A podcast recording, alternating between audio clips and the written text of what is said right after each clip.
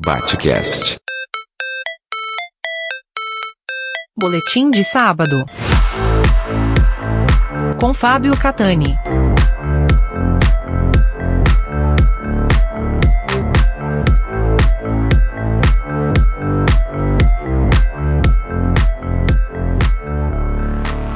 Hoje eu interrompo um pouco a sequência dos boletins que faço sobre os 200 anos da história do Brasil, em função de, nas proximidades deste sábado, nós termos o 14 de julho, que é uma data, claro, que para a história ocidental ela é um princípio de ruptura tamanho que representa o início daquilo que a gente coloca na categoria de início da Idade Contemporânea, acabando com a Idade Moderna, na medida em que foi no dia 14 de julho de 1789 que os sans-culottes, a população urbana de Paris, derrubou, tomou a Bastilha. E a queda da Bastilha, uma prisão que representava uh, a remanescência da simbologia do antigo regime, do absolutismo, do clericalismo das instituições, essa queda da Bastilha pelas mãos do povo de Paris marca não apenas o início oficial da Revolução Francesa, mas marca também o início da Idade Contemporânea. Ah, os ecos da Marselhesa, como disse o historiador Eric Hobsbawm, quando em 1989, por ocasião dos 200 anos da Revolução Francesa, publicou esse belíssimo livro, eles são evidentemente muito marcantes aqui na história ocidental. Afinal de contas, foi uma revolução em que os setores do chamado terceiro Estado, os setores do povo, e aí quando a gente diz povo, não, nós não temos efetivamente a noção do que são as camadas populares. Mas esses setores do terceiro Estado, eu já falo um pouco mais sobre isso, sublevaram-se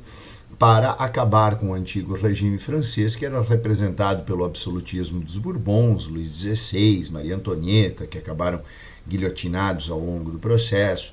o mercantilismo, que era a política econômica desses estados absolutistas, com fortíssima intervenção do Estado na economia, com a concessão de monopólios, com a concessão de privilégios e também com o colonialismo europeu sobre a América,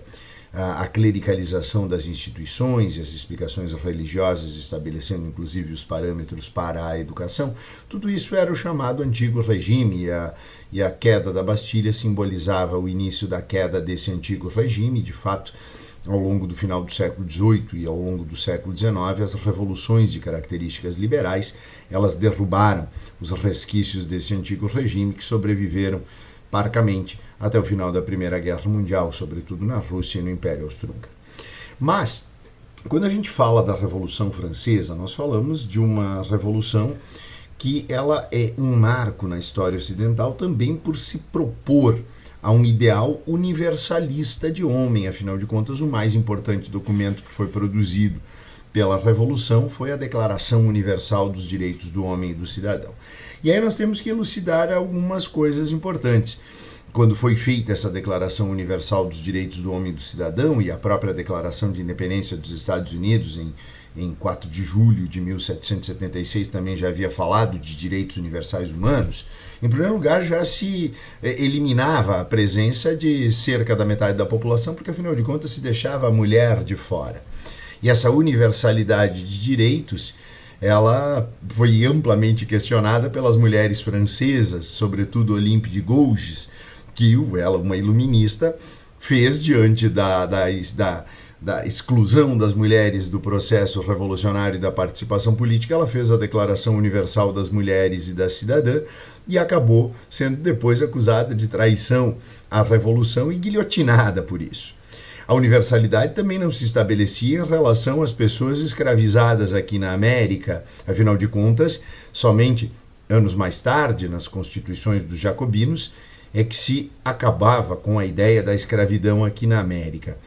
Outra coisa é que, por exemplo, não se estabelecia a extensão de cidadania, e eu já falo mais especificamente lá nos Estados Unidos, as comunidades indígenas. Né? Então, a universalidade proposta pela Revolução Francesa, ela excluía grande parte da população. E quando a gente fala da Revolução Francesa e do povo, nossa, a gente fala de uma realidade que varia nos dados da época entre 96 e 98% da população francesa que não pertenciam nem ao clero nem à nobreza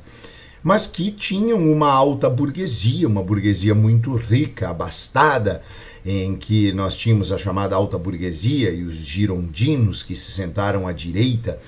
na, na, Assembleia Nacional Constituinte, por isso a direita mais moderada eram os girondinos, a alta burguesia, enquanto que as camadas médias da baixa burguesia, liderada pelos jacobinos, embora tivesse outros, diversos outros grupos, nós tínhamos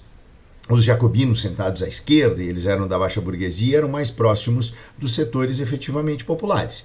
Mas nós temos um âmbito de que assim, ó, 90, 85% dos franceses viviam no meio rural. Destes, pelo menos 84% da, da população ainda eram camponeses e grande parte deles, quase a metade dos camponeses da França, ainda viviam na condição da servidão. E embora a revolução tenha acabado com a servidão, dado a ideia de liberdade, não foram criadas condições para que aquelas pessoas até então servilizadas se transformassem efetivamente em cidadãos ativos e com uma capacidade de compra das terras em que trabalhavam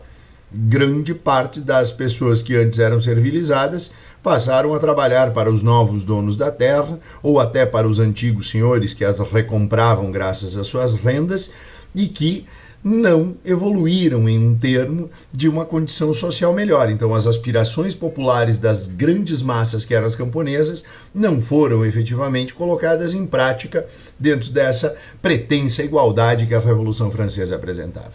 Também nós temos as chamadas camadas populares urbanas, que eram os sans-culottes,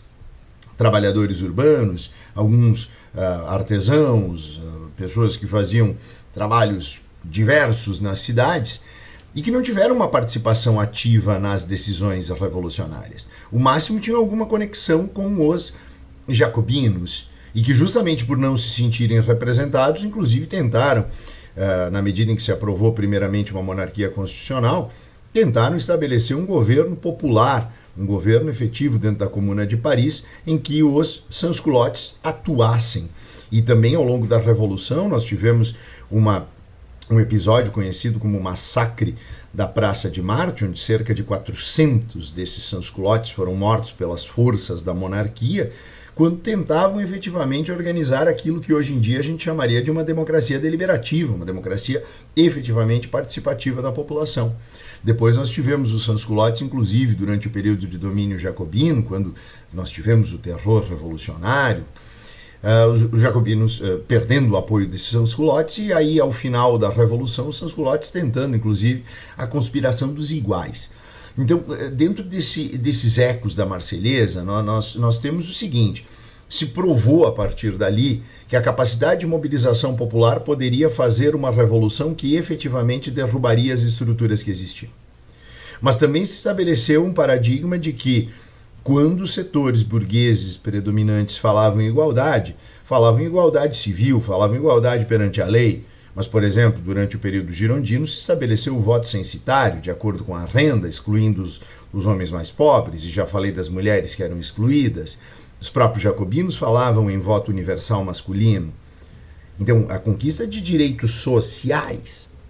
ela foi bem diferente, ela foi muito distante daquilo que eram as propostas de direitos civis e de igualdade perante a lei que a classe burguesa colocava. E é isso que explica que ao longo do século XIX, pouco a pouco, as classes proletárias elas foram se dando conta de que as revoluções burguesas e o ideário liberal, por mais que falassem em igualdade, não representavam de fato uma ideia de inserção não apenas social, mas de cidadania efetiva para as classes trabalhadoras, o que explica por que, ao longo das revoluções de 1830, 1848 principalmente, nós tivemos pouco a pouco as camadas populares se afastando da burguesia e se encaminhando para aqueles ideais socialistas que apareceriam no século XIX. De qualquer maneira, esses ecos da Marselhesa eles estão bastante presentes até hoje, e os lemas da liberdade, da igualdade, da fraternidade ainda inspiram exatamente discussões, inspiram pretensões e ideais que ninguém tem como negar que sejam exatamente aqueles que qualquer ser humano eh, democrático e humanitário aspira. A liberdade, desde que a minha liberdade não seja o tolimento da liberdade do outro. A igualdade, dentro daquilo que somos iguais tratados desigualmente naquilo que somos desigualmente. para que aqueles que são desprovidos de determinadas uh, características ou portadores de necessidades especiais sejam tratados com uh, diferentemente pela lei, mas naquilo que nós somos iguais, nós sejamos assim tratados. Especialmente a igualdade perante a lei, a igualdade perante a justiça, a igualdade perante os direitos e a fraternidade, que é algo que parece cada vez mais esquecido dentro dessa humanidade que nem mesmo com as catástrofes das guerras e das epidemias aprende uma ideia mínima de respeitabilidade e fraternidade. Então, com esse longo boletim acerca da Revolução Francesa e dos ecos da Marselhesa, eu me despeço pelas próximas duas semanas destes boletins, porque afinal de contas o nosso Batcast vai entrar em férias. Então, este foi o professor Fábio Catani no seu boletim para o Batcast. Abraço a todos. Batcast.